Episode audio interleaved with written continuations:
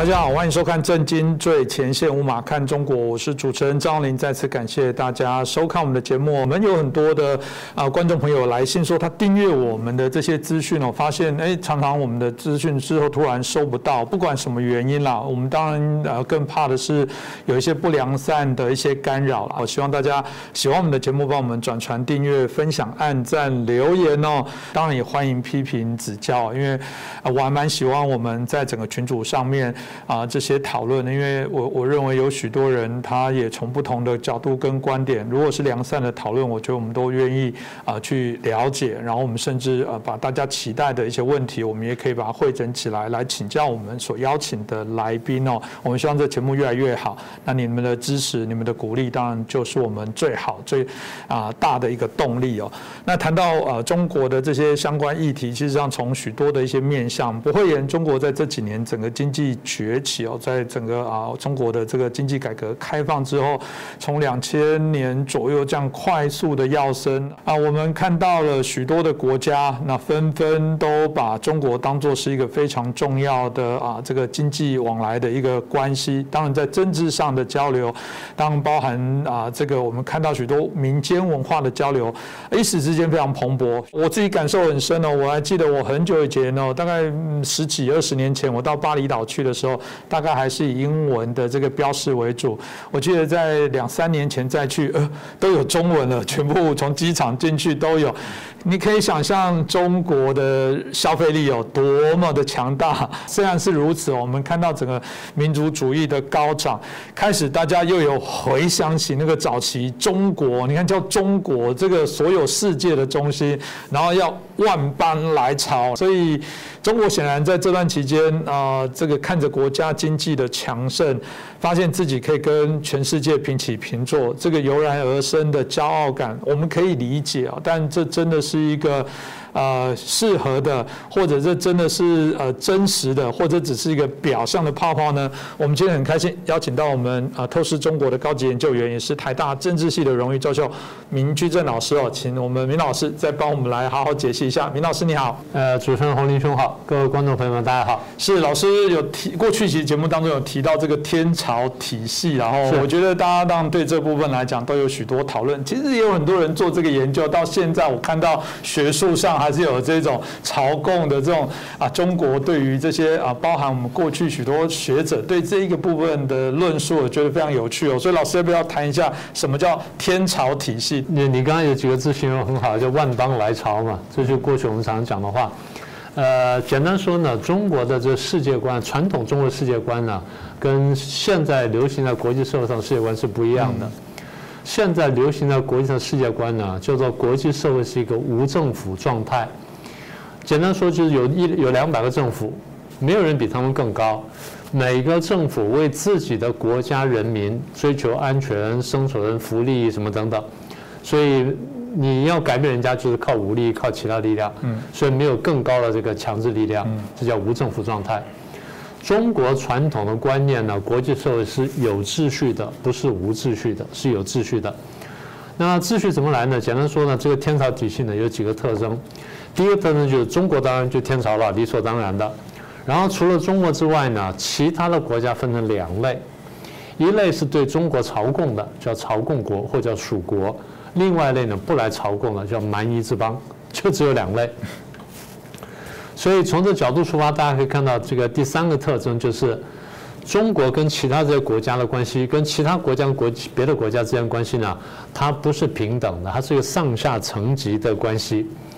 这个关系说就有趣了，它是一个儒家思想的根源。将来有空我们再慢慢说。所以这个上下层级关系呢，你看起来就像个金字塔，中国在这个最顶端，然后底下下一层呢叫朝贡国，再下面就蛮夷之邦。那有人把它叫同心圆，为什么叫同心圆呢？这个金字塔，你从正上方往下看的时候，它就是同心圆了。中国在中间，外面全是朝贡国，在外面是蛮夷蛮夷之邦，所以从上往下看呢，就是同心圆。啊，第第第三个特征。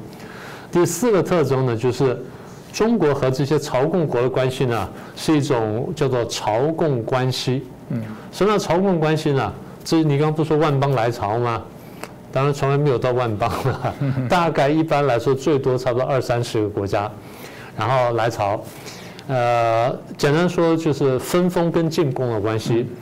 这些来朝贡的国家，中国分封他，分封他说啊，你是朝鲜国王，你是这个伪奴国王，你是安南国王，你是这个暹罗国王，你是什么国王等等。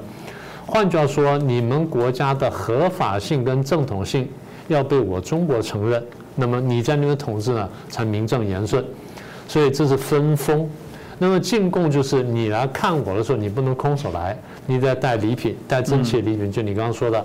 所以这是封跟贡的关系，或者分封跟进贡的关系。再一层呢，就比较国家安全了，就是保护伞跟安全屏障。呃，简单说就是你来对我朝贡，嗯，中国对你呢就有一种义务，什么义务呢？你被别人欺负的时候，我要帮你，嗯，我要帮你，嗯，呃，你们彼此打架，朝贡国彼此打架，来跟我申诉，我帮你调解。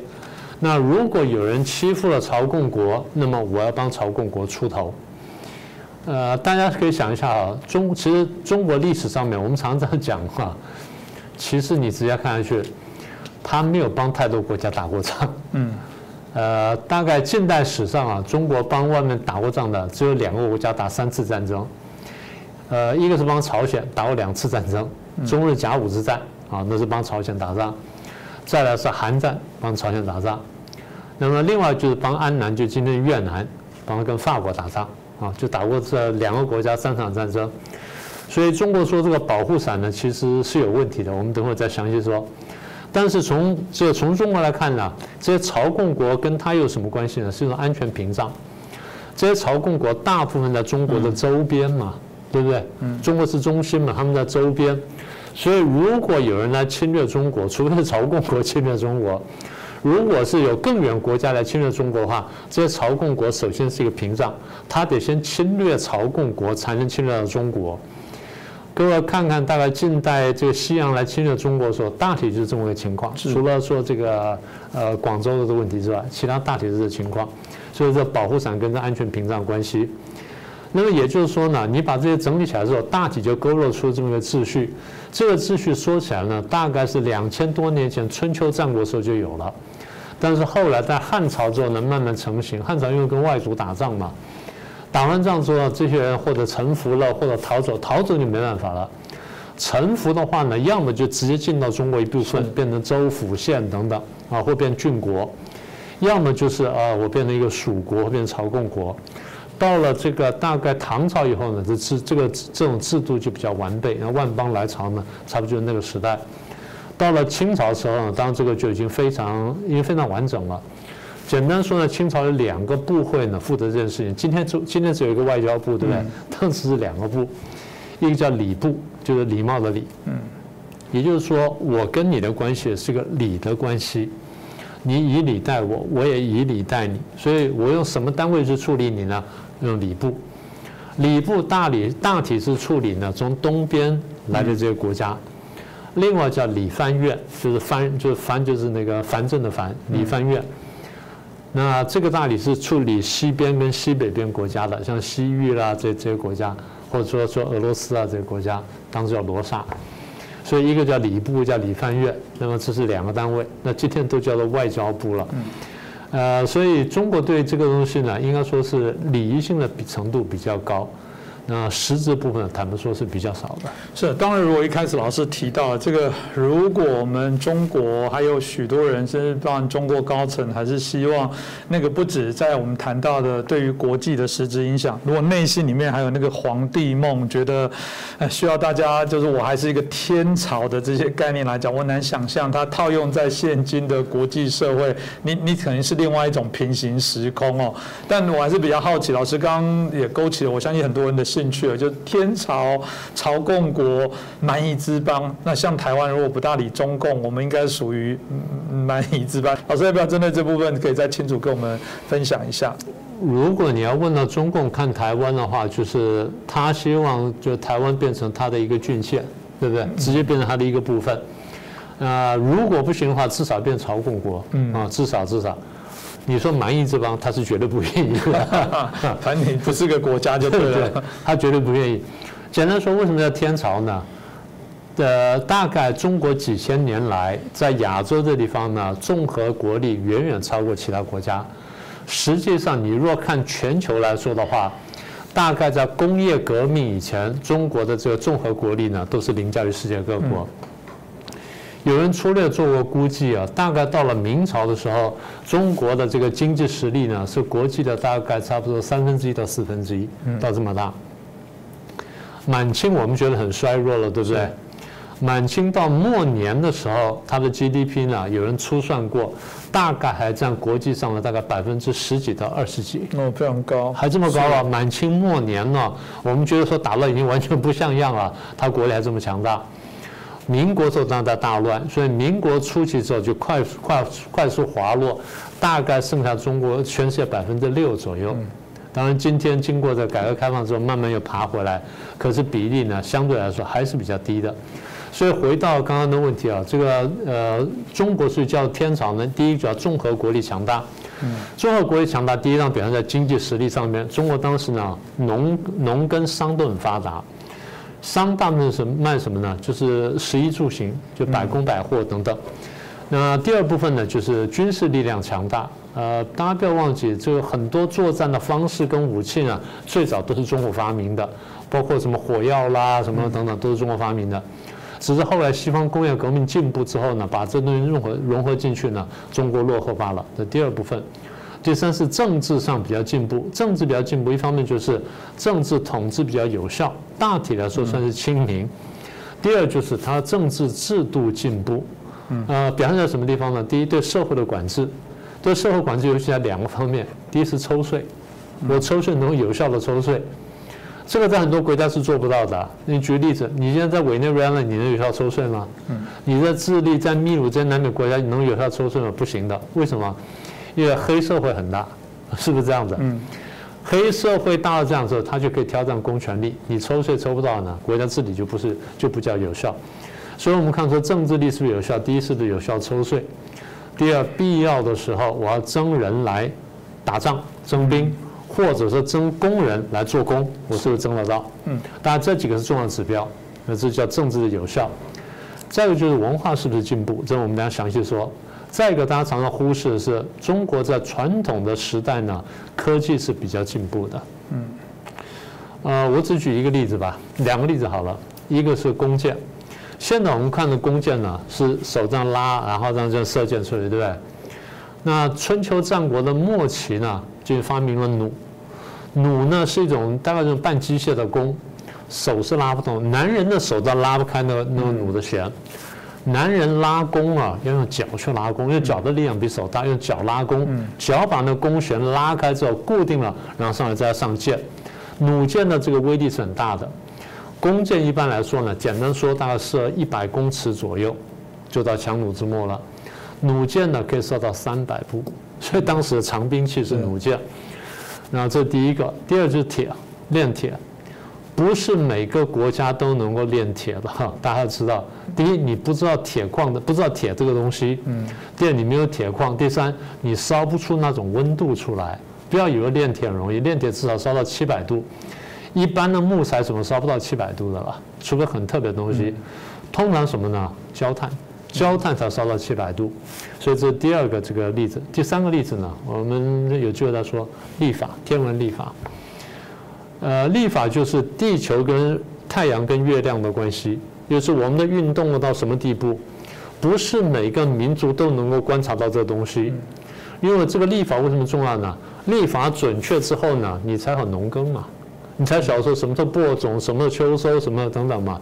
你这个立法就是说，你要晓得地球跟旁边的这些星球的关系之后运行到哪里，然后气候如何变化，所以这就是很重要的这科技的表现。这是中国之所以领先的这个和关键原因。那什么叫朝贡国呢？臣服于中国，愿意接受中国这些教化的，啊，这个叫做朝贡国。朝贡国大概我们行不啷加起来也就是几十个了。比较有名一个是我们刚刚讲朝鲜。第二，大家不太记得的琉球，琉球对中国是非常忠实的。第三是安南，就现在越南。再来是暹罗，大体上现在就泰国。那越那个呃缅呃缅甸了什么都曾经进贡过啊。再来就西域的一些国家，西域国家在唐朝时候比较有名的一个国家叫高昌国，呃，高兴的高，昌盛的昌，高昌国。高昌国大概在哪里呢？在今天罗布泊，大概在哪里？高昌国在唐朝的时候是一个西域很强盛的国家，所以唐朝打到那边去之后呢，第一件事情是先打败高昌，但是灭不了，因为高昌太强大了，灭不了。打完之后灭不了怎么办呢？那高昌就臣服于这唐朝，唐朝给他钢鞭跟钢刀，谁不听话你就打他，再不听话你就杀他，你奉我唐天子之命。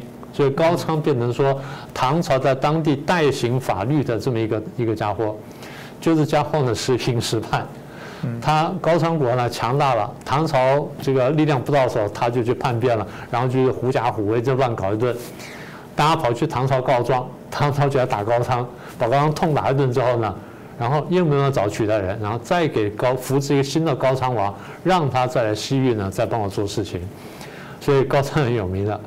日本呢，中间有对中国进贡过一百多年。嗯，那我们看历史上最有趣的一个进贡国家叫教廷国。当时教廷真的来中国朝贡吗？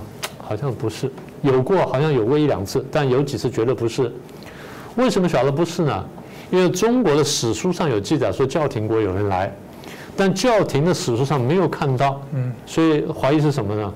怀疑是有西方商人知道有这件事情之后。然后假装成这个教廷国使者，然后假装学会跪拜之后，来到中国进贡东西，然后得到皇帝的赏赐，去卖赏赐，他是来做生意的。啊，教廷国呢出现过几次。那其他就是从来不来的，或者偶尔来，然后爱来不来的，那些叫蛮夷之邦。简单说，从中国来看，叫蓝眉毛绿眼睛了，是这么回事儿。是这个，大家老师这样讲，我觉得也可以呃，把天朝朝贡国这蛮夷之邦的部分，大家在历史上有一个简单的概念了。那我刚刚也提到了，其实呃，看起来我觉得在谈到这个天朝体系的部分，很重要就是有上下层级的关系哦。哎，这显然也是我觉得中国人民念念不忘的那个有一天重登啊这个世界的中心哦。老师要不要谈一谈上下层级的部分呢？这个说起来比较有趣啊，它是一个儒家的观念。我刚刚讲我说，儒家呢，我们不是讲说呃儒家出于人性吗？可是儒家在社会上他观察到一点很有趣的东西，就是人跟人关系呢不是太平等的。他看见这人不是有五伦吗？父子、君臣，呃，君臣、父子、夫妇、兄弟、朋友吗？大概前四轮都是不平等的，对不对？君臣、父子、夫妇、兄弟，在传统中国社会是不平等的。当然，大家现在听到夫妇，可能觉得说，哎，怎么不平等？当时真的不平等。当时比较平等是朋友，只有这这一轮比较平等。所以，简单说，儒家的社会观跟人际观呢，是一个上下尊卑的，是一个层级的观念。当中国人受这套想法这么几千年下来之后呢，他去看外国的时候呢，不自觉也把这个层级观念带进去，他却没有把朋友这层呢摆到国家之间去，这是比较奇怪的地方。所以西方有些学者后来注意到说，中国人好像传统上不会平等对待人，要么就把别的国家看得太低，等到他不如人，他就把别的国家看得太高，所以不会平等对待人。我记得我们上集不是讲说习近平说不会不会那叫要要平视吗？简单说就是他希望他表面上说我希望平等跟人家对待，但是他想俯视人家，他想回到内内层上去。那当然这个又跟中国这这一两百年来跟帝国主义的战争经验很有关系。从鸦片战争到英法联军的，一直到八国联军打下来呢，中国打赢的没有几次，打输的多，打赢的少。所以简单说呢，这种不平等的观念呢。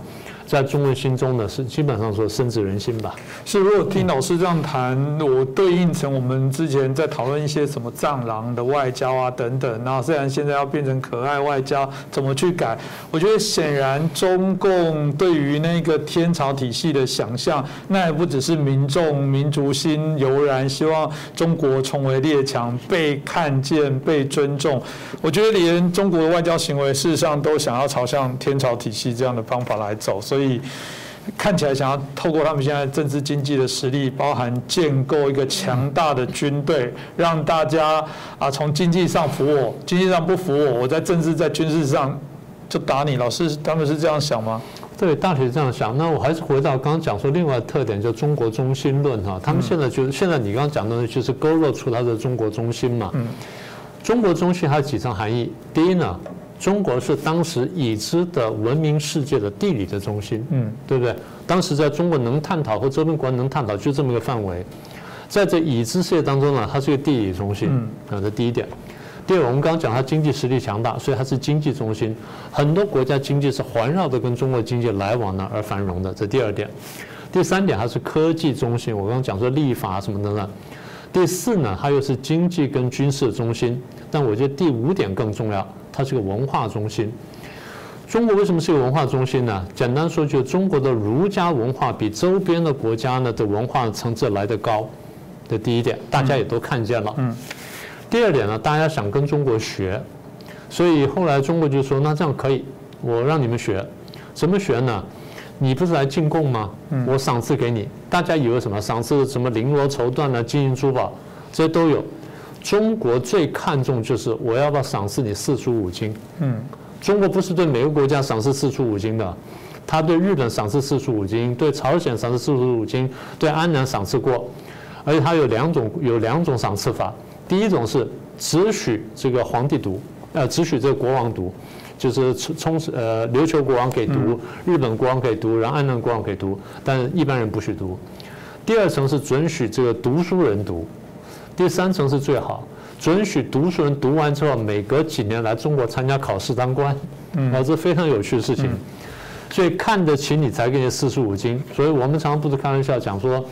当时汉人就是看不起满清，看不起金人，所以不给他四书五经，他给他什么？给他本《三国演义》，就回去读完《三国演义》后会打仗了，来打中国了。嗯，这是开玩笑的话。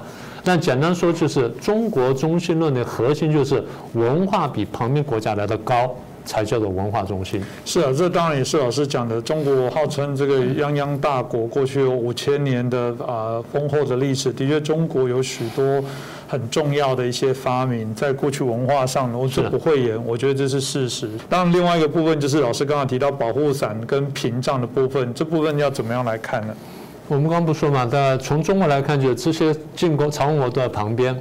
所以，如果你要侵略我的话呢，会先打到这个国家，或这些国家会先示警，那我就去帮他，然后就从而挡住他，这是屏障的观念。另外一点就是中国提供保护啊，你这个人家欺负你了，那我帮你出头。我前面讲，我说大概中国近近一两百年了，帮两个国家打过三次仗嘛，帮朝鲜打过两次仗，帮安南打过一次仗。可是中国历史上呢，很不愿意出去打仗。嗯，中国跟传跟其他我们现在心目中认识的帝国主义不太一样，中国不太喜欢打仗。我常常开玩笑，我说西域各国打起来了，然后来中国告状，中国怎么办呢？派一个派一个使臣出去，然后就拿出了皇帝诏书，然后读说：“奉天承运，皇帝诏曰，你们不要再打了。”啊啊，我 就不管了。然后最后怎么办？等你打完之后，我再来认账。嗯，我事后追认打完的结果。所以中国在过去提供保护方面来说，坦白说比较是这个口惠而实不至。只有刚刚讲说打那场战争，那英国打缅甸的时候，中国也没办法保护；然后这英国打这这个不丹啦，打泽蒙雄呢，中国也没办法保护，都是这种情况。是，如果这样，刚刚也提到了，就是说。啊，中国啊，包含人民也好，包含中共也好，显然对于这些天朝体系有一些想象。这这个也是复制到我们刚刚也我有提到，也询问明老师的部分，就显然现在看起来，他的整个国家体系哦，都朝向这部分在努力。我当然那是有梦最美啦，但我不确定呢。这个部分老师怎么看呢？呃，这样说吧，一个国家强大起来之后，它不见得就能够做到天朝。你想想看，纳粹起来如果做了天朝会怎么样？旁边死无葬身之地嘛，是不是这样？苏联崛起之后，旁边国家死多少人？苏联内部、俄国内部死多少人？这都一笔一笔血债。所以中国历代呢，能够成为天朝呢，不只是说军事力量强大或政治力量强大。中国的天朝之所以被人家叫做天朝，最核心点就我刚讲的，文化跟道德比别人要进步，也就他的价值观比别人进步。当旁边国家相对落后的时候呢，中国已经是知书达理。嗯，然后这知书达理的东西表现在四书五经上面。然后我要让你们教化，我们刚刚讲到教化嘛，它是一个文化中一个教化的概念嘛。我把我的比较高的文化传给你，要提升你们的文化，这样大家才觉得说，哦，你真的对我有帮助。我刚虽然讲说儒家在看这个人性当中是有尊卑之分，但儒家看人性有点看得非常准确。孔曰成，孔曰仁，孟曰义嘛，对不对？也就是仁义这两个字是儒家文化的核心。那么这个这仁义两个字呢，是从人性里面出来的，也就是儒家的这些先贤呢，看见人性当中最核心的两个部分，一个叫仁，一个叫义，然后多方阐述之后发扬光大。经过两千年来，大家都觉得说这个符合人性，这东西呢，对于社会教化、统治国家乃至国家相处呢都有帮助，所以我们尊奉仁义。那么中共今天要推广呢，是他那条党的教育。今天我们看见那个党的教育呢，是完全抹杀人性的。我不是一再讲这句话吗？我说中共的党性抹杀人性。所以，为什么我们觉得说中共的强大，其如果真的强大起来的话，它不能成为天朝，就因为说它没有符合人性的这一块，而且它不但没有符合人性，它还破坏人性。它用了非常简单的民族主义的口号，把中国人里面心目当中的，或把中国人本性当中最坏的那面发扬光大。大家看到中国人有钱出去到国外呢，就一副暴发户的样子。我不是说人不可以有钱。我只说人有钱之后如何待人接物，我们谈这个问题。我们绝对不是取笑人有钱，我们只是说人人有钱之后呢，你怎么样去对付应付自己跟应付别人？你展现出来行为是什么样子？我们看到不止一次，就是中国这有钱的这些团体呢，到国外去旅游的时候啊，吃自助餐，人家是拿个夹子去夹虾子，他拿一个盘子去捞虾子。这个不是说个别国民道德的问题，这整个国民素质在国际社会上的表现。换句话说，他在国内就这样子，到国外他才会这样去做。那么也就是说，这个国家呢，他在培育国民的时候，他的道德那层呢不够。所以，当你出来，即便大家想说赚你的钱，但大家心里是看不起你的，嗯，是不是这样子？嗯，不是说你有钱就大爷。这个中共对人性看的比较卑劣，他看常常看到人性坏的那面。所以我们为什么在强调？我们说中国共产党的基本教育和世界各国共产党基本教育跟人性是相背离的，它没有办法成为统治人类的最高指标。这就是我们的意涵。我再说一次，我们不是反对中国强大，我们反对是中共强大。所以我们一直在讲，我们我们的核心是反共不反华，而且唯有反共才能提升中华，这才是我们真正的遗憾。是，我想呃，明老师在多次也提到这部分，我自己也非常认同哦，这不是分化，什么哪有怎么分，中国就中国，都是一体。但对，不要忘了，中共今年才要建党一百年，那你们又号称有五千年历史，来算一下。他才五十分之一的时间，他何以代表？四千九百年。对啊，他他凭什么来代表？真的就所谓中国？我我顶多可以说他目前是继任者。抱歉，台湾有个说法就是你还是会升到败家子啊。把你的家产败光，然后让你的家族蒙羞，我觉得我们可以来检视哦。我告诉你，中国现在不管怎么崛起，你问你你的国家用不良善的方法，是不是害你的国民出去被讨厌？我现在只要看到很多排华的这些事情，我真的非常的伤心跟难过。为什么？那个是全部的，不止华人，是所有的亚洲人都受害，因为你的政府用不良善的方式崛起，而造成我觉得所有人受到平白无辜的这样的一些对待，这真是不公平。为什么你的国家，你没有要求你的国家用良善的方式让人尊重？所以我觉得明老师刚刚提的很好，你的文化，你的道德。我我真的好爱看中国的那些美食的什么的节目，不是我不是什么很爱吃干嘛，是指我真觉得那是老祖先的智慧，在那个那么贫瘠的黄土高原，他怎么让那个食物那么得来不易的，然后去做到最完整的发挥？你不赞叹，这就是一个了不起的民族，但他真的就不是中共嘛？我觉得这这是很重要的部分。那今天很谢谢明居正老师哦，也让我们呃带来这样的一个。个议题，让大家可以重新啊去了解一些中国一起思维的一些脉络。那我们真的很希望啊大家可以更为理解这些所有探讨核心的问题。我们还是强调，我们希望如果中国崛起，是因为它有更好的道德、更好的良善的一些价值，而不是把战狼外交演成赞扬可爱羊，然后什么 什么羊，它它就会被大家所认同。不会的，你你还是会被拆穿，因为你是演戏，你不是真心发自内心的改变。那我想今天谢谢明老师，也感谢大家的收看。我们希望大家继续支持我们的节目，感谢。各位震惊最前线的好朋友们，我是主持人张宏林，欢迎订阅我们的频道，也记得打开小铃铛，掌握最新节目通知，让精彩评论不错过，更欢迎留言转传影片。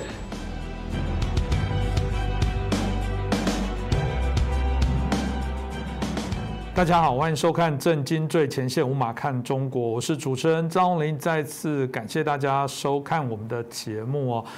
今年一月的时候，《纽约时报》曾经发表一篇文章，提到说台湾哦，这个疫情非常的这个平缓，好像是这个阴阳魔界里面那这种平行时空，让人家觉得甚至毛骨悚然。没想到五月的时候，他要说啊，这一天迟早会来哦。当然也看到啊，台湾因为整个一些啊疫情的爆发啊，导致我们现在开始在面临过去哦，大概同样差不多这样的时间里面，各国所饱受的这些。疫情所苦的状况哦，当然我们也在这个从历史贯穿古今，在看到一些问题哦。其实纵观整个人类的历史哦，倒也不是没有这样的所谓的大流行病发生的一个状况。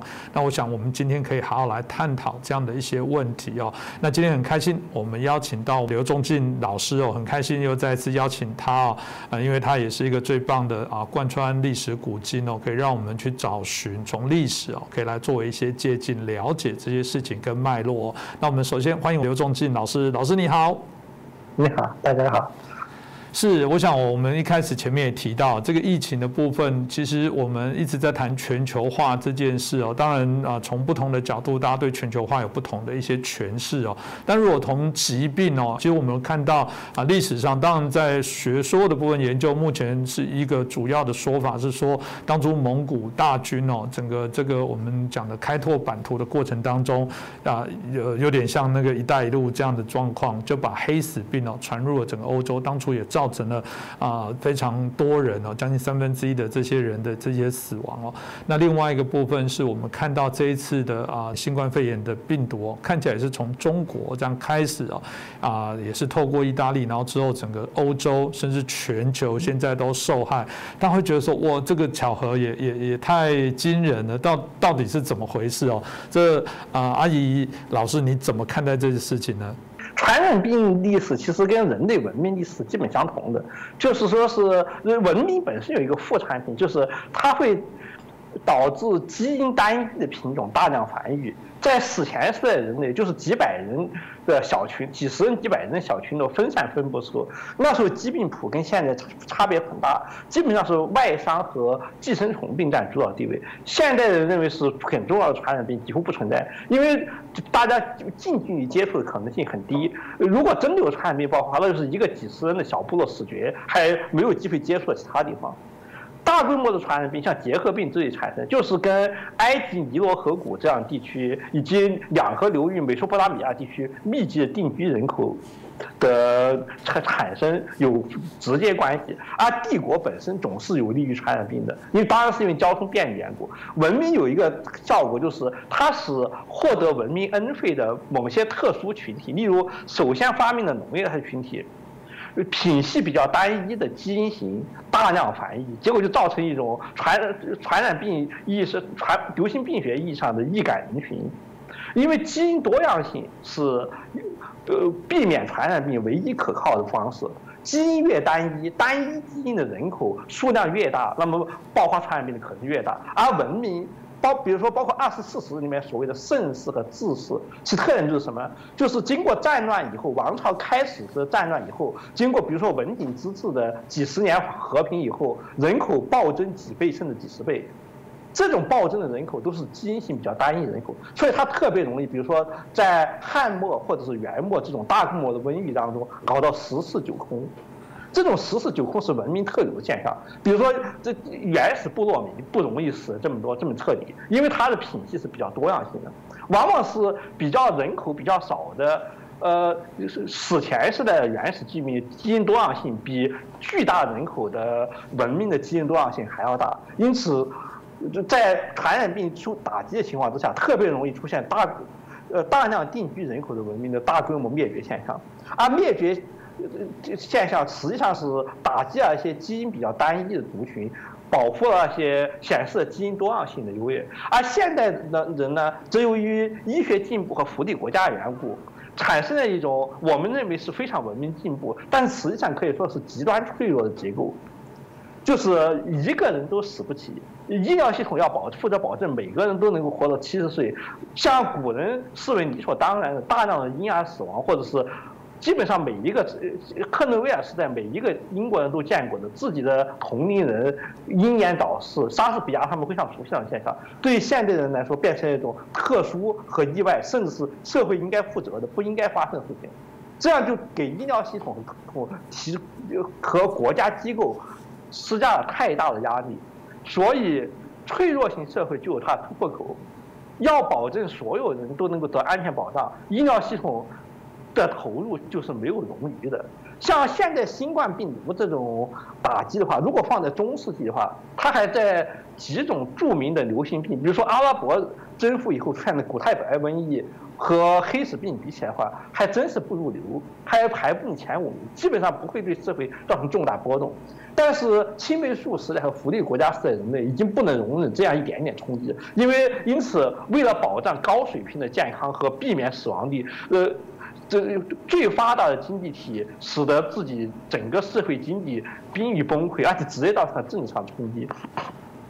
这在古代是不会有的。这就涉及一个有趣的问题，就是现在我们认为是文明进步的很多东西，从演化的角度来讲，实际上是增加了脆弱性，而不是减少了脆弱性。因此，每到这样的关键时刻，我们就突然发现，我们自以为被保护、被保、被科学和进步保护的非常。完美的安全，实际上反而使我们陷入比古人还要更加容易受到伤害的位置。像新冠病毒就是属于就典是属于这种典型现象，它的死亡率不是很高，但是它因为因为它集中冲击了医疗系统，导致承担了过多义务义务的医疗系统支持不住，所以才出现现在这种现象。而台湾特殊性就是，它其实是有防御，最初防御非常成功，但正因为防最初防御非常成功，它造成了一个巨大的易感人群，这一点这，从足够长远的时间线上讲，是早晚会被突破的。你只是不能预见的突破在什么程情况，因为人类的安全说白了就是在爱丽丝漫游记里所说的红色防护军备竞赛中所说的，你要努力的往前跑，才能够跟留在原地。不是说是努力往前跑一会就可以跑到前面去，而是你在人类和细菌、病毒的军备竞赛中，只能是刚刚打平，不不断产生的瘟疫，不断的清除了易感人群，导致啊瘟疫自身在下一阶段传播当中遇上了天然的壁垒，然后新的瘟疫产生，游戏不断展开，而依靠抗生抗生素、公共卫生系统和大量的国家投入建起来的免疫的。安全系统实际上是拆拆除拆除了人类抵抗瘟疫的最主要防线，就是基因多样性。基因多样性最主要保，这样实际上就是政治不正确说，就是要定期的死一批脆弱人群，特别是要接受老人甚至是婴儿的高死亡率，这都是现代福利国家社会认为是不可接受的。结果从根本上讲，现代福利国家保护的人口就是脆弱的。而展展示的防疫成功，使得防疫成功笼罩这些人。比如说，现在台湾人相对于其他呃防疫不太成功的族群来讲，是更为易感人群，因此准备了今后更大规模流行的预备条件。呃，疫苗呢是代替死亡的一种方式，但是它也不像是我们现在很多人想象以及各主流媒体所强调那样是安全和进步的。它总有它的代价，就呃，一般来说，在疫情流行的时候，主流媒体做法是，就是不能鼓励人民怀疑疫苗，例如在美国这样的地方，宗教多样性特别大的地方，怀疑疫苗的人群是非常之多的。而拜登政府跟川普政府不一样，比川普政府更加积极推行防防疫成功，是非常希望全民接种疫苗的。但是美国政府并没有这样的权利，所以他各大媒体其实是在配合政府，强调疫苗的安全性和所有人都接接种疫苗对付现行现在瘟疫的必要性。但是这就没有估计到新型疫苗，比如说在二十年后会不会出现其他方面的反应？这一点其实是疫苗开发者和所有科学家都无法预见的。疫苗实际上是在保护人类的同时，又增加了另外一方面的不可测，因为人类的命运永远是在不同风险之间艰难平衡的过程。拆除某一个方面的风险，通常意味着其他方面增加风险。疫苗和所有的新疗法一样，都是这个样子。所以从这个角度来讲，呃，美国有很多人拒绝接种疫苗这件事情，虽然会使拜登政府感到恼火，但是从足够长远的时间线，比如说从五十年到一百年来讲话，保不定还是美国优许比以色列或其他地方更有利的条件。比如说以色列是接近全民接种的。而美国就会有很多人群不接种，因此美国保留的多样性就比以色列要多。从短期看来，美国的抗疫会比以色列要糟，因为以色列能够全民接种，而美国做不到。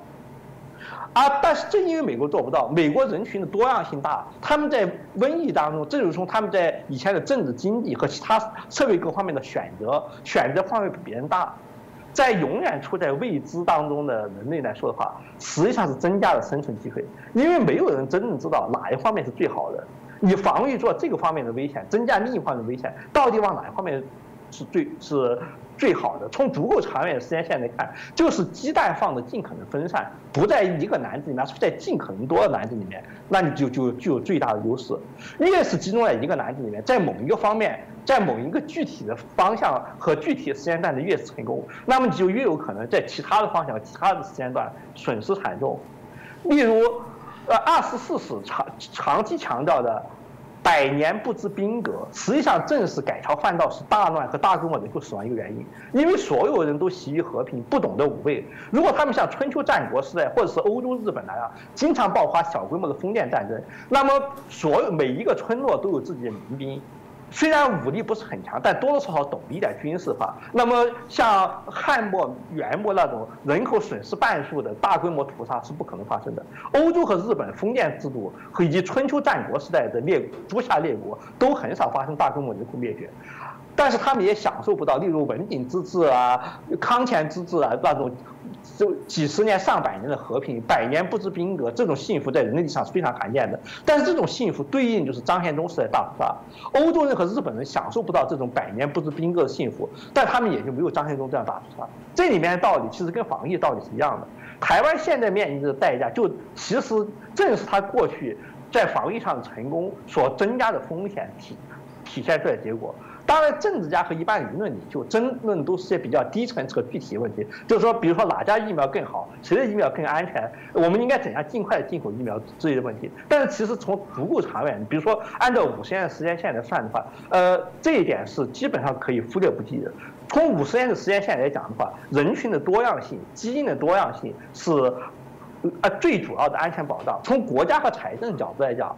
呃，福利国家单一的依靠国家财政担保的福利国家，应该被那些由各种不同的宗教社会团体和财团，包括盈利性的财团和。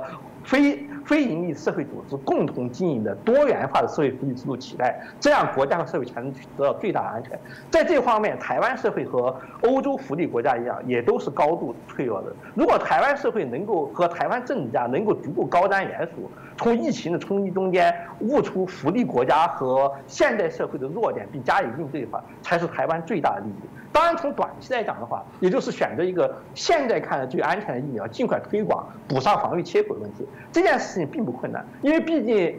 呃，本来是为本来可能还要按部就班开发五到七年才能够进入市场的 mRNA 疫苗，现在过早的投入了市场，呃，所以稍微加一点外交经营，几个月时间之内，有防疫上缺口就会补上。所以现在恐慌是维持不了多久的。但是防疫缺口补上以后，未来的隐患才是真正值得和应该考虑问题。但这一点恐怕是大家。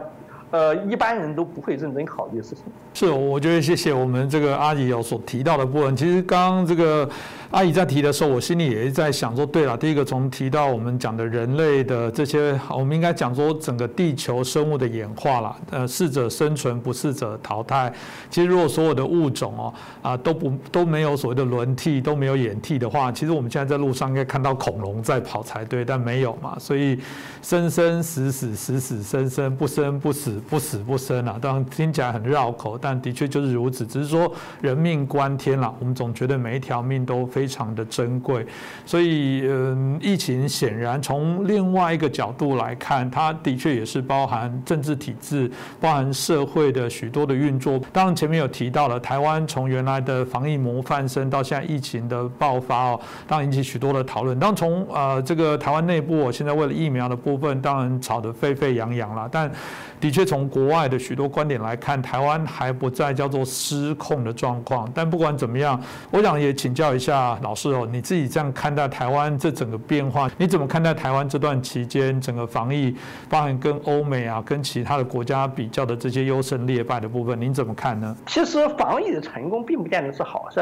呃，不，这有些国家，比如说典型的说美国，基本上属于宪法上对公民自由的尊重，以及社会多元性的程度甚高，尤其是对。宗教自由的神圣不可侵犯，使得无论你有多高的科技水平，实际上是不可能进行推行有效的公共卫生政策的。有效公共卫生政策和呃原教旨主义的个人自由是有直接冲突的。能够实行有有效公共防御的国家，通常是集体主义特色更强的国家，比如说像德国这样的国家。而英美要执行有效的防疫政策，就要。困难多。以色列之所以成为防疫模范，是因为以色列是一个军事化的社会主义国家打的底子，而且长期处在战争状态。以色列人的正常生活，对于美国人来说，就是基本上没有体验过的战争状态。所以以色列是特殊情况。但是反过来，以防疫政策的好坏来评价国家能力，本身就是荒谬的。呃，从你会对从国家和社会的生存角度来讲，灵活性、是幸存机会和多样性才是根本。把防疫政策。把经济政策成败当做国家成败标准，已经是不大对劲了。把防疫政策当做国家成败标准，那么会导致颠倒错乱现象，会刺激大众民主下的政治家为了追求防疫成就而牺牲太多不该牺牲的东西。两相比较的话，承受一定程度的死死亡和危险，是国民。像比如说像伊丽像伊丽莎白和莎士比亚是英国那样熟悉死亡，懂得怎样应对死亡，就像是让国民习惯于武器，懂得怎样保卫自己一样，是更加重要的事情，是为此值得付出一定牺牲的。就是说，舆论不应该鼓励。呃，要做到完全免疫和一个人都不能死这种过高的，而且对形成的过于敏感和脆弱群，对他们自己也没有好处这种标准去行事。从这个角度来讲，呃，现现在的演化对台湾来说不是坏事。长长期的防疫成功，给人民一种理所当然的心态，以为付出高昂代价得到的安全是理所当然和不需要其他方面成本的，这样反而不好。让人民而不是让专家，同样。哪怕是在较小程度上承担风险、懂得驾驭风险，是民主国家最重要的公民教育。这比写在纸上由中学教教师教给人民的公民教育更重要。什么是公民教育？就是人民是统治的，对不对？统治者任务是什么？统治者就是替被统治者承担风险的，就像是父母是替小孩承担风险的。被官僚机构和专家保护的非常安全的人民是做不了民主国家统治的。这样的国家非常脆弱。而真正能够长治久安的民主国家，人民是要习惯于死亡和危险，习惯于战争和危险的，习惯于在各种危险当中，通过错误决策和错误决策的代价来学习正确决策的必要性，来养成培养自己作为领导人，也就是驾驭风险能力。只有人民习惯于领导，习惯于驾驭风险。国家才能够长治久安，所以从这个角度来讲，失败的防的防御和从失败的防御得到经验也是非常重要的。何况现在防御还谈不上失败，让普通人民都感受一下自己跟自己的邻居的协作是多么重要，由自己掌握自己命运，而不是一味依靠专家和官僚来保护自己是多么重要。这总的来说实际上是利大于弊的。是，这谢谢阿姨的这个分析哦。过去我们在节目当中有提到，我们一直为难的在所谓的饿死跟病死，当然我们都希望不要死啊，但概念的意思是说，在台湾很成品的时候，大家就会故意拖着会看，所以台湾最早 A Z 进来的时候，也没有什么人要来施打，甚至最后才开放给一般民众。等到疫情爆发，大家又在叫有疫苗就好，赶快给我疫苗。所以这个反折某种程度会不会因此哦？虽然我们现在看到还是有人染疫、有人身亡，我们非常的悲痛，但某种程度来说，我们现在很多人都叫就疫苗，就是不管怎样，你政府你要展现你的本事，你怎么没有超前部署？啊，疫苗的事情在台湾这段期间啊，引起非常大的一个关注跟讨论，也是国内政治哦，在台湾现在内部来讲，每天几乎都会上版面。到底什么时候会给疫苗？当然，这过程包含美国、日本的援助啊，包含就我们在谈到国产疫苗的一些问题。其中一个当然很大的争议，就是说中国中共哦。啊，因为要给台湾这些疫苗，甚至包含外国给疫苗的时候，还会警告不要以疫谋毒，许多的问题。所以，呃，许多人就说人命关天，为什么不进口中共提供的疫苗呢？为什么我们不去接受？这个阿姨从您的角度来看，我们倒很好奇哦，在这段期间，以您所啊了解的部分哦。啊，这个到底是真的？就是我们刚刚提到中国在各地阻挠台湾这个疫苗的这些进口，或者是说这些疫苗的示好背后，可能都有许多的风险跟代价。这部分从你的角度，您会怎么看呢？这我相当了解中国生产疫苗整个机器，就是说它没有能力在短期内扩张到几亿人规模的大量生产，这样迅速的扩张一定是有问题的。就就是说，一定会像大跃进和大液大炼钢铁一样，带来严重的质量问题。这个跟美国人所谓质量问题不是一回事。美国人的质量问题是所谓的，美国人医疗问题是安全问题，是是是所谓的，它本身的工艺和质量是没问题的，临床上也是没有问题的。但是它要面临着所有未知的风险，就是说，比如说纳米技术或者 MRN 技术，从整体上讲，对于人体个体和人群的健康，在将来几十按照几十年的时间线来讲，会是应该怎样评估？但是你不可能到几十年以后评估好了以后。再再决定打，但是从医学狭隘的角度讲，它的安全是没有问题的。而中国从技术上来讲，它不具备相应的工艺。其实中国好在也也有自己 M R N 开发，到目前还没有任何结果，也有自己纳米技术，但是目前能够使用在生生安全使用的生物体上的纳米技术也还是没有。但是同时，中国科学家在政治上受制于国家的程度要比其他国家要大得多，所以他们很可能会在政治需要的时候把不成熟的东西或者根本不靠谱的东西推出来，按照按照政治需要拿出来。中国疫苗在世界上推广，例如在巴基斯坦那些地方。已经出现过总理、总统这样的政府要员打了疫苗以后，没过几天就公开报道感染病毒，证明这样的疫苗基本上是没有效果的。所以没有理由在同时已经有美国疫苗情况去引引用这种不靠谱的疫苗。这从狭隘的医学角度上，而不是我刚才讲的从长时期的历史演化角度来讲，就是非常就明显的选择，因为这。疫苗这个东西，它跟有一点点像是军火输出，你比如说吧，大规模的疫苗和大规模的抗生素生产，其实都是第二次世界大战产物，都是第二，准确说第二次世界大战时期跟美国军火工业同时产生出来的军事后勤工业，在以前的战略和历史中是没是不存在的，这样的供应链根本就是二十世纪总体战兴起的一部分。为给军队准备的后勤医疗这些东西，跟给给军队准备的弹药是同等重要的。呃，疫苗和药品依赖于别人，就像是在曾国藩时代，你的军粮依赖于别人一样，这个仗就没有办法打了。而疫苗的生产和整个产这个供应链是复杂的，一旦形成依赖以后，就很难摆脱。不要说别的，虽然二战在距离现在已经是。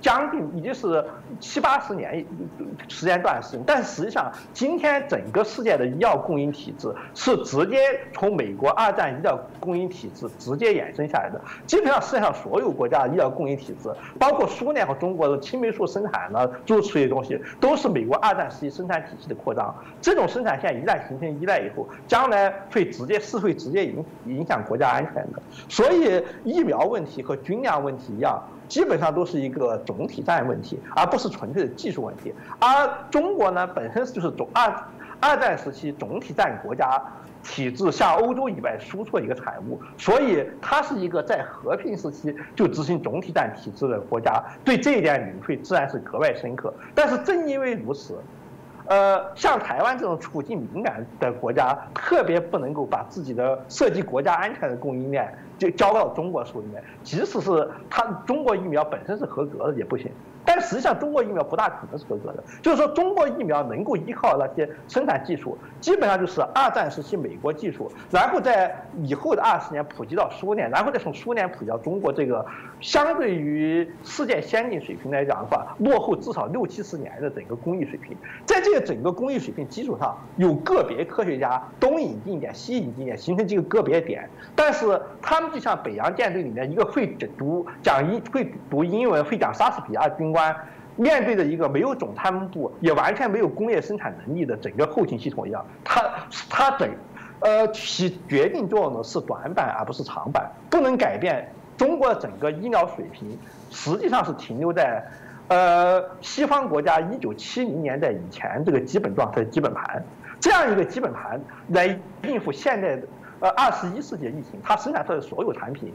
按照二十一世纪的标准来讲，都是既不安全又不合格的。是，我想刚刚这样子讲，大家可以啊比较清楚了解。不过虽然这么说，我想中国中共他不断的宣导说，尤其 WHO 事实上也认可了他们有些国产的一些疫苗。那个我听起来这个 WHO 的说法是，虽然防护力也许没那么高，但总还是比没有好，大概就这样的一些概念。所以他们也许就会反呛我们节目，或者反呛阿姨说，没有啊，还是有啊，我们 WHO 还是有被。认证疫苗，他们还是觉得台湾为什么不采用？台湾的这个中呃政府对于人民的死活不顾，看起来台湾就刚刚提到的这个问题一样延续，就是一直不断内部产生这种矛盾啊、分裂啊，这种认知战。刚刚也提到的，不断的一起扰台。我觉得这东西在台湾没有拿到足够的疫苗或者国产疫苗，就引起许多的讨论。大家就会提到说，那怎么办呢？其实以中国，我相信会无所不用其极，制造你岛内。不断的这种冲突认知的部分哦，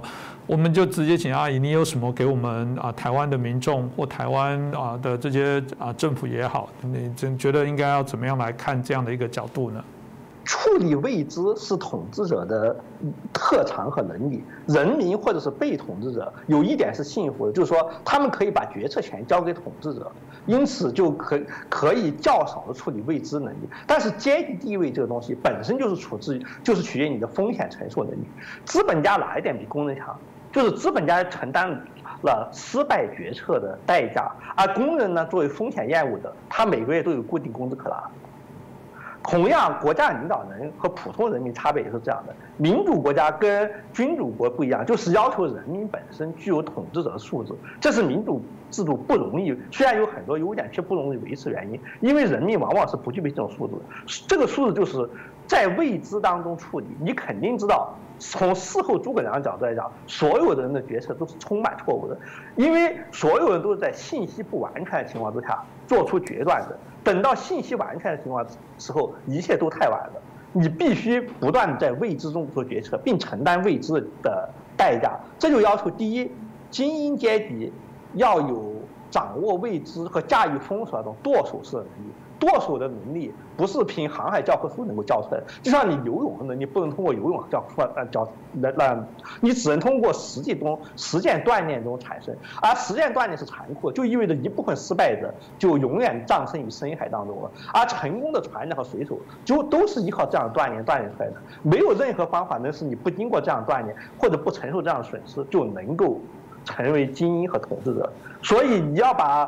这方面的损失当做最宝贵的部分来加以保存。第二就是，即使是在理论上民主国家，实际上永远都存在精英和外围的区别。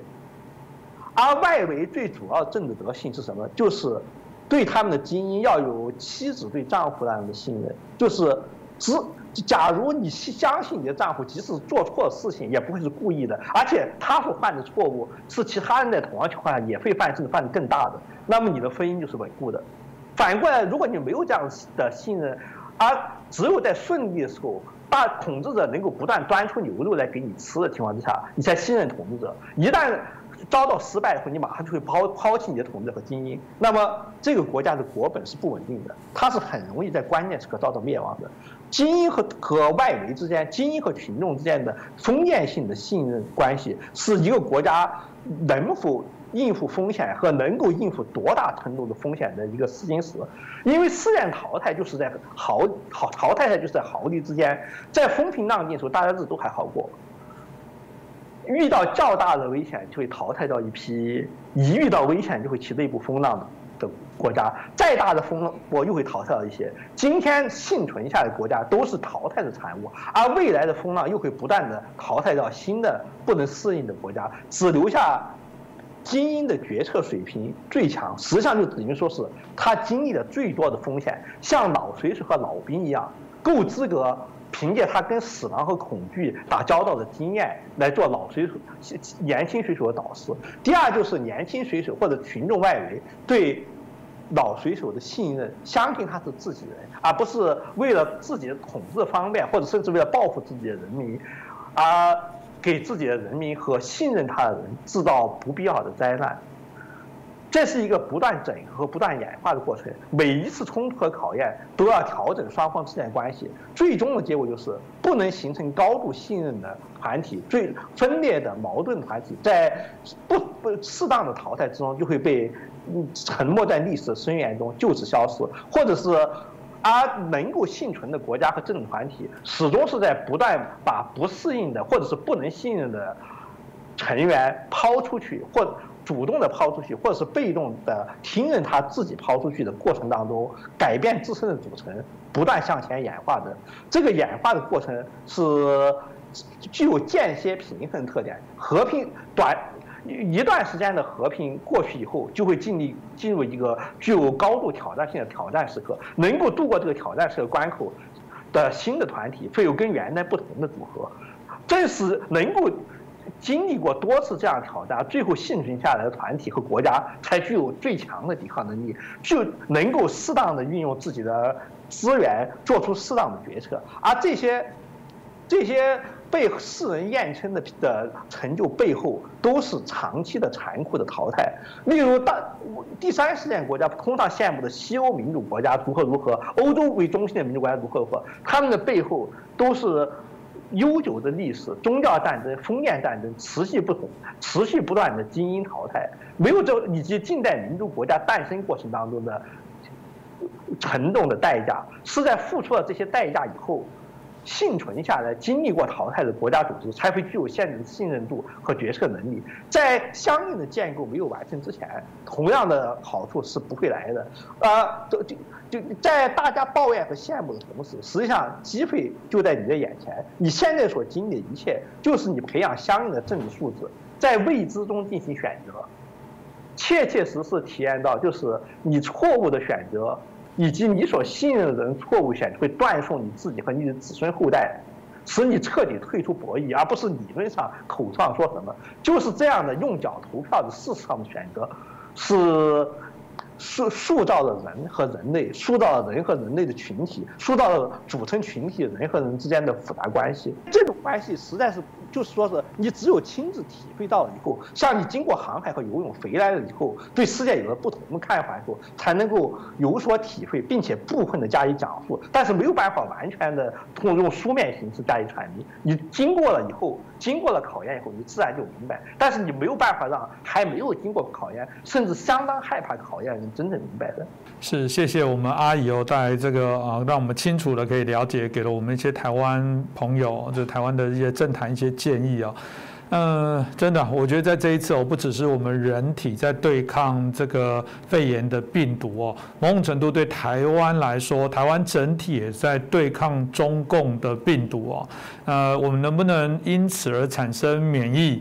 啊，不止对病毒，甚至对于中国、中共的这些所有的更深度的一些了解的部分，可以让我们国家啊稍微啊朝向一个我们期待更好的一些方向。我想这段期间大家就不断在做这些拉拔，那这是。呃台湾整体来讲啊，在整个病毒以外，在政治上效益的部分，现在正在感染肺炎当中，所以台湾的政坛上面许多的民众可能都有的是雾里看花，有的当然还是有一些坚定的一些想法。那这个我想我们都会持续在做努力，但不管怎么样，把握好自己的健康，我觉得都最重要。因为我们的观众朋友或者我们听众朋友，事实上也来自各地啊。我们在疫情来讲，我想各地都持续有在做一些发酵。虽然有许多国家家陆陆续续也解封，但就算是解封，就算打了疫苗，它的防护力也不是百分之百。那这都有要长期来做关注，都希望大家平安健康哦。今天再次感谢我们啊旅美啊学者，我们刘忠进老师哦，那谢谢他啊，帮我们今天带来许多的一些解析。再次感谢您，谢谢各位。